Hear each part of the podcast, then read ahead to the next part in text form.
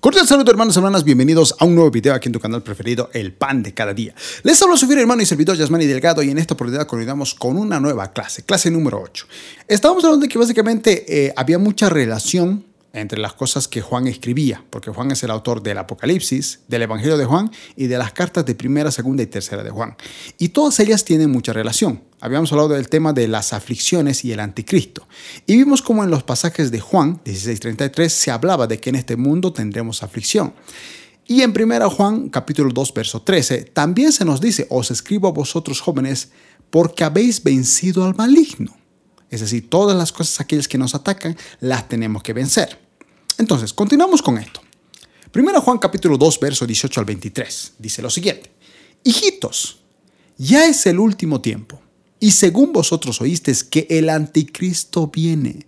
Fíjense, algo que ya se mencionaba en su visión del Apocalipsis, también Alguito mencionó aquí, en Primera de Juan capítulo 2, verso 18. Dice, y según vosotros oísteis que el anticristo viene, así ahora han surgido muchos anticristos.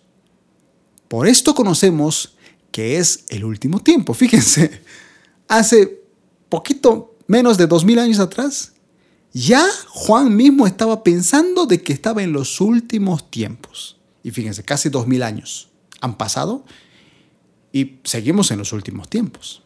Verso 19. Salieron de nosotros pero no eran de nosotros, porque si hubieran sido de nosotros, habrían permanecido con nosotros. Pero salieron para que se manifieste que no todos son de nosotros. Eso va a pasar en los tiempos finales. Gente que dice que es nuestra, en realidad no es. El verso 20 dice, pero vosotros tenéis la unción del santo y conocéis todas las cosas.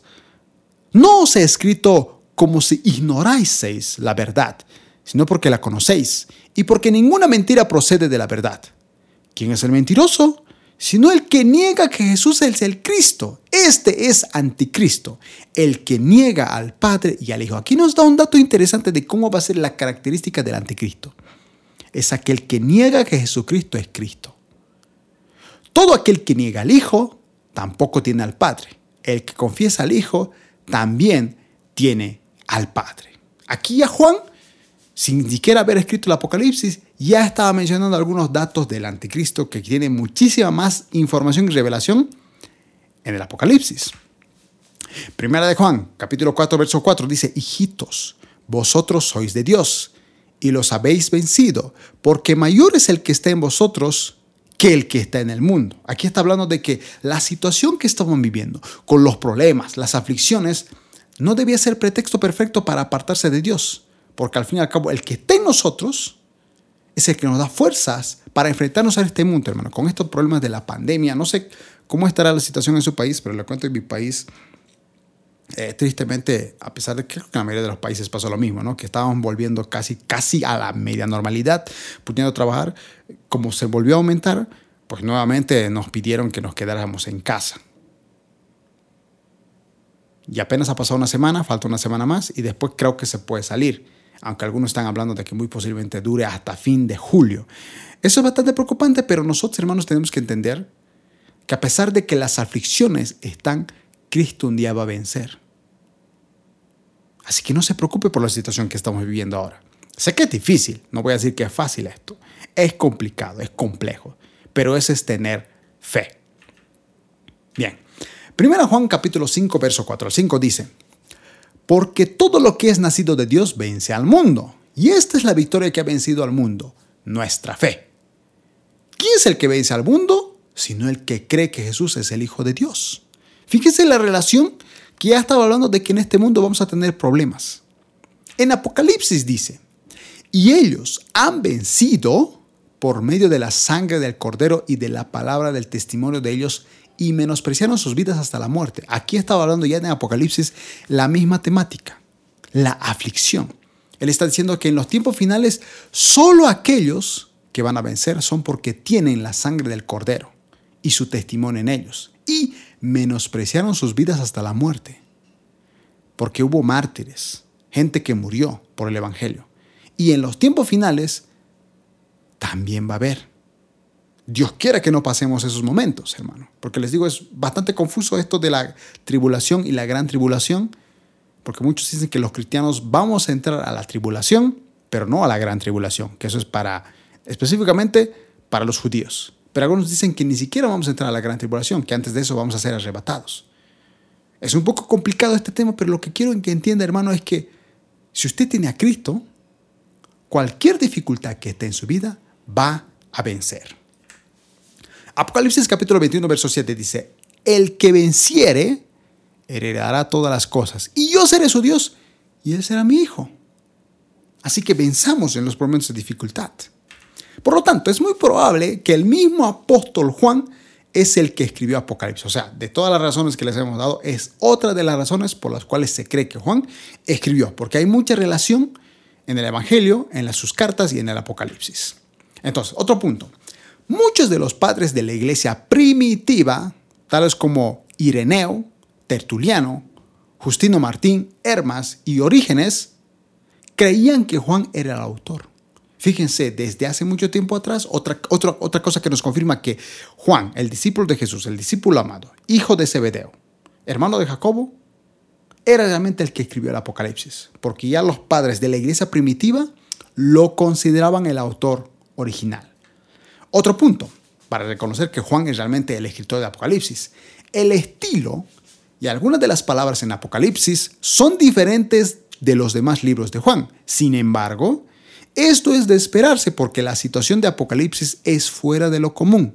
Porque había muchas personas que decían, no, no creo que sea Juan, porque, claro, tú lees primera, segunda, tercera de Juan y lees el Evangelio de Juan, hay mucha relación, palabras parecidas, y muchos decían, no, no debe ser Juan, debe ser otra persona. Pero no, a pesar de que sí, es un tema completamente diferente, hay que entender de que el Apocalipsis es una visión que va fuera de lo común de lo que Juan quería contar, escribir en sus cartas de primera, segunda, tercera de Juan y el Evangelio de Juan. Por ejemplo, cuando Juan escribió su Evangelio, era más joven y escribió tranquilamente acerca de experiencias terrenales. Esa es una de las razones por las cuales el Evangelio de Juan tiene como un estilo muy diferente a lo que se ve en el Apocalipsis y en sus cartas de primera, segunda, tercera de Juan. Vamos, Apocalipsis es un libro lleno de emociones. Cuando Juan le escribió, era un prisionero anciano, sufriendo en una isla. Fíjense, en un momento donde él estaba sufriendo, vivo, pero pasando el sufrimiento, anciano, sirviendo a Dios, recibe esta visión. Una y otra vez él escribió lo que vio en una visión y lo que escuchó a un ángel que le hablaba. Por lo tanto, es de esperar que el estilo y el lenguaje de Apocalipsis sea diferente a los libros anteriores, porque no es él contándonos algo, es él contándonos lo que él escuchó y lo que vio. Nada más. No se puso a interpretar, simplemente contó en este libro lo que había visto, lo que había oído. No se puso a meditar o a tratar de interpretar. Contó lo que vio y lo que escuchó. El apóstol Juan probablemente escribió Apocalipsis, hermanos, alrededor del año 95. Esto es ya para entrar a la fecha de que más o menos escribió el Apocalipsis, en el año 95 después de Cristo. Esta es la fecha en que concuerdan la mayoría de los padres de la iglesia y los historiadores. El emperador romano de ese tiempo era Domiciano, que era un César cruel que reinó desde el año 81 hasta el 96 después de Cristo. Eso es un dato muy interesante de saber la fecha exacta en la cual Juan escribió esto donde tenía un emperador malvado, que esa es una de las razones para la cual Juan no fue muerto ni asesinado, pero fue llevado como exiliado a la isla de Patmos para que pudiese morir ahí. Al menos eso es lo que se cree. Ahora sí, vamos con el punto C, el contexto histórico. Número uno, para entender el contexto histórico hay que entender la situación del apóstol Juan, hermanos. Juan relata que él estaba sufriendo en la isla de Patmos cuando escribió el Apocalipsis. Ahí nos da un dato interesante cómo, cómo eran sus emociones. Dice, Apocalipsis 1.9, yo Juan, vuestro hermano, y copartícipe vuestro en la tribulación. Fíjese que su momento de dolor lo compara con una tribulación. Dice, en el reino y en la paciencia de Jesucristo, estaba en la isla llamada Patmos por causa de la palabra de Dios y el testimonio de Jesucristo. Juan hay que entender el contexto. Se encontraba en la isla de Patmos. Él mismo lo menciona en este versículo y él dice, soy copartícipe de ustedes en la tribulación. La situación que él estaba viviendo, encarcelado, anciano, era tribulación. Entonces hay que entender que Juan estaba pasando en un momento muy difícil donde Dios le estaba revelando esto del Apocalipsis. Así que hermano, cuando usted pase por problemas difíciles, a veces esos momentos difíciles donde Dios decide hablarlo.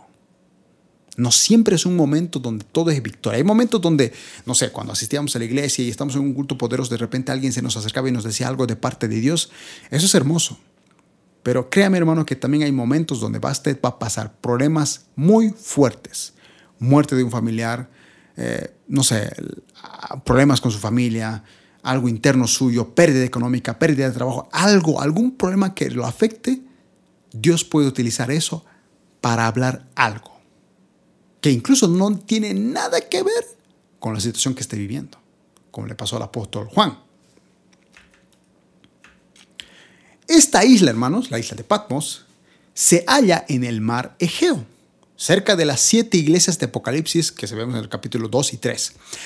Patmos era un lugar al cual el gobierno romano enviaba a los criminales a morir. Por eso se cree que Juan murió anciano en la isla de Patmos. Porque ahí, hermano, en esos tiempos, el gobierno romano, eh, romano perdón, enviaba a cualquier criminal a morir. Uno diría, ¿pero Juan era criminal? No. Pero en un momento donde Roma estaba, como así decirlo, dándole libertad a los judíos, y porque los judíos daban sus impuestos y todo lo demás, tener a Juan que empezaba a hablar y que seguramente muchos judíos decían, este es un hereje que, que quiere destruir nuestra religión, pues lo, lo pusieron como un criminal, porque se estaba revelando, en este caso, a la cultura judía, a pesar de que él era israelita. Así que por esa razón fue considerado quizá como un criminal y llevado a morir a la isla de Patmos porque el gobierno romano, que todavía en ese entonces prevalecía, enviaba a sus criminales a morir a la isla de Patmos. Entonces, por lo tanto, Juan no se hallaba solo en Patmos, había muchos criminales en ese lugar. Quizá Juan a muchos de ellos les predicó, les bautizó, les habló de Jesucristo. El emperador romano, Domiciano, probablemente fue el que exilió a Juan a Patmos por dos razones que fueron no adorar al César y predicar de Jesucristo el Señor. Porque en ese entonces este emperador se quiso pasar por Dios.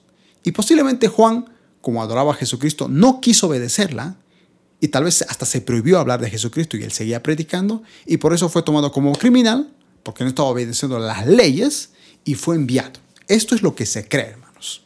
Bien. Otro contexto histórico que tenemos que entender acerca del Evangelio de Juan es las circunstancias de los primeros lectores. Ya hemos visto un poco el contexto de Juan. Anciano, mayor de edad, exiliado, probablemente por este emperador, enviado como criminal para morir en la isla de Patmos porque se cree que murió ahí, pero el número dos es ahora las circunstancias de los lectores. Aquellos que iban a leer. ¿En qué situación? Porque nosotros lo estamos leyendo hoy, 2020, hermano. Pero en ese entonces había pasado muchísimos años. Fue hace muchísimos años atrás. ¿Cuál era el contexto o la circunstancia de los que estaban leyendo el Evangelio? Bien. Cuando Juan estaba escribiendo Apocalipsis, los cristianos se enfrentaban a una persecución. ¿Recuerdan lo que habíamos leído en, ese primer versículo? Que Juan decía que estaba viviendo o soy copartícipe con ustedes en la tribulación. Él llamaba tribulación porque estaba siendo exiliado y sufriendo. Y de la misma manera, los cristianos en ese entonces estaban siendo perseguidos, hermano. Fíjese que en ese entonces Domiciano, este emperador romano, impuso una ley por la cual ordenaba que todos debían arrodillarse delante de él y adorarle como un dios. Esto se sabe por escritos, porque los romanos escribían todo lo que pasaban para registrarlo, por registro se sabe. Y combinando los años, por eso se cree que Juan fue exiliado quizá por esta razón, porque no podía arrodillarse delante de él y no quería adorarle como si fuera un Dios, porque para él Dios es Jesucristo. Y no podía adorarse ante él. Y se rebeló y por eso fue enviado allá. Y los primeros cristianos, como no querían arrodillarse ante el emperador, ni adorarlo, ni reconocerlo como Dios, pues tuvieron persecución, tuvieron que escaparse por todo lugar, porque si no, eran exiliados. Los fieles cristianos afirmaban que Jesucristo es Señor y se negaban a adorar a los césares romanos y esto era motivo para perder hasta el trabajo. Hermano, por eso nuestras situaciones que nosotros vivimos no se comparan a lo que vivieron los primeros cristianos. Muchos de ellos simplemente por el hecho de ser cristiano ya no tenían trabajo. Los fieles cristianos vivieron o vinieron a ser conocidos como enemigos del gobierno. Por lo tanto, la lealtad a Jesús trajo la persecución. Porque el gobierno pide que se arrodillen, que lo reconozcan como Dios el emperador, y los cristianos no quieren. Entonces decían, estos son rebeldes, son enemigos, hay que castigarlos. Pero ellos estaban demostrando su lealtad a través de la persecución. Lo que Jesucristo dijo, en este mundo tendréis aflicción, se cumplió y se sigue cumpliendo hasta el día de hoy. Hay mucha gente que en este momento, por esto de la pandemia, hermano, hermana, no tienen para comer, no tienen de qué trabajar. En mi país, por ejemplo, hay, muchos, hay muchas familias que están pidiendo que el gobierno suspenda las clases porque muchos de ellos no tienen acceso a Internet porque les parece caro. Y como no tienen Internet en su casa ilimitado, todo el día, las 24 horas, entonces muchos de ellos tienen que comprar los paquetes de Internet que salen más caros y no te duran y muchos de ellos no pueden estar así. Entonces, fíjense, estamos viviendo lo mismo que Jesucristo dijo, que en este mundo tendríamos aflicción. Pero Jesucristo también dijo, confíen en mí, yo he vencido. Ese yo he vencido es verdad, pero todavía no ha llegado, todavía nosotros no lo hemos visto, pero va a llegar. Varios versículos de Apocalipsis mencionan la persecución, hermanos. Vamos a leer algunos de ellos. El Señor advierte a los creyentes de Esmirna que van a sufrir aún más. Las cartas que fueron dirigidas a estas iglesias, hermano, tenían algo muy importante. La iglesia estaba siendo perseguida. Y muchas de estas iglesias, a pesar de esto, no estaban bien delante de Dios. Y Pablo les escribe, perdón, Juan les escribe justamente de esto. Entonces el Señor advierte a los creyentes de Esmirna que van a sufrir aún más de lo que ya estamos sufriendo con esto de la persecución y van a sufrir aún más. Apocalipsis 2.10 dice, no temas en nada lo que vas a padecer. He aquí el diablo echará a algunos de vosotros en la cárcel, para que seáis probados y tendréis tribulación por diez días. Sé fiel hasta la muerte y yo te daré la corona de vida. Cuando entendemos, ¿se da cuenta hermano que cuando entendemos el contexto, ya el versículo tiene otro significado? Porque los cristianos estaban siendo perseguidos. Y Pablo les dice, perdón, Juan les dice en esta carta, a través de Dios, porque en realidad, a pesar de que él escribió este, esto que acabamos de leer, era Dios hablando, diciéndole al mensajero de la iglesia, he aquí el diablo a algunos de ustedes los va a meter a la cárcel. ¿Y para qué van a estar en la cárcel? Para que sean probados. Tu fe, para ver si vas a negar a Jesús. Y dice, y tendréis tribulación por 10 días. Esa tribulación podría ser tortura. Es más, dice, sé fiel hasta la muerte. Y yo te daré la corona de vida. Ya se estaba diciendo a las iglesias de que iban a morir muchos de ellos en ese entonces. Ese era el contexto histórico del momento. El Señor advierte a los creyentes de Filadelfia de la hora de prueba que ha de venir sobre toda la tierra. Fíjese lo que les dijo en Apocalipsis 3:10. Por cuanto has guardado la palabra de mi paciencia, yo también te guardaré de la hora de la prueba que ha de venir sobre el mundo entero, para probar a los que moran sobre la tierra. Aquí le estaba diciendo a la iglesia, ustedes han guardado mi palabra. Gracias por haber guardado mi palabra. Y como tú guardaste mi palabra, yo te guardaré de esos momentos de tribulación que vas a pasar en este mundo. Esto de la pandemia, hermano, nos ha afectado a todos. Pero a diferencia de la gente que no es cristiana, nosotros tenemos a Cristo. Y como nosotros hemos guardado su palabra, Él nos va a guardar en estos momentos de prueba. Bien, hermanos, nos llegamos a la recta final. De igual manera, si les saben decir este video, hermanos, siempre pedimos que usted pueda apoyarnos con un like, pueda dejarnos un comentario que le ha parecido esta enseñanza y díganos desde qué país está viendo este video. También le invitamos a que pueda compartir este video. Comparte este video. Lo que usted recibe de gracia, de lo de gracia. Compártelo en grupos de Facebook, grupos de WhatsApp. Recuerde suscribirse a este canal y tener activada la campana de notificaciones. Subimos, hermano, videos de lunes a domingo, todos los días. De lunes a viernes, tres cursos de teología de lunes a viernes. Los días sábados tenemos el sector con la hermana Priscila, una promesa para ti. Y los días domingos tenemos un mensaje poderoso para comenzar bien la semana. Síganos en nuestras redes sociales, Facebook, Twitter e Instagram, los links en la descripción de este video. Le recuerdo, hermano, que pronto, pronto, pronto siga orando porque pronto vamos a tener un congreso donde vamos a hablar de tres temas importantes, integridad, obediencia y perfección. Yo realmente estoy orando para que este congreso sea de muchísima bendición. Lo vamos a hacer por este canal y va a ser un momento glorioso. También tenemos un número de WhatsApp. Si usted tiene alguna petición de oración, tal vez consejería y quiere hacerlo con un mensaje de texto o un mensaje de voz, puede hacérnoslos a nuestro número de WhatsApp. Nuestro número de WhatsApp está en la descripción de este video. Hermanos, hermanas, sin nada más que decir, me despido y nos vemos en el siguiente video. Chao, chao, que Dios los bendiga.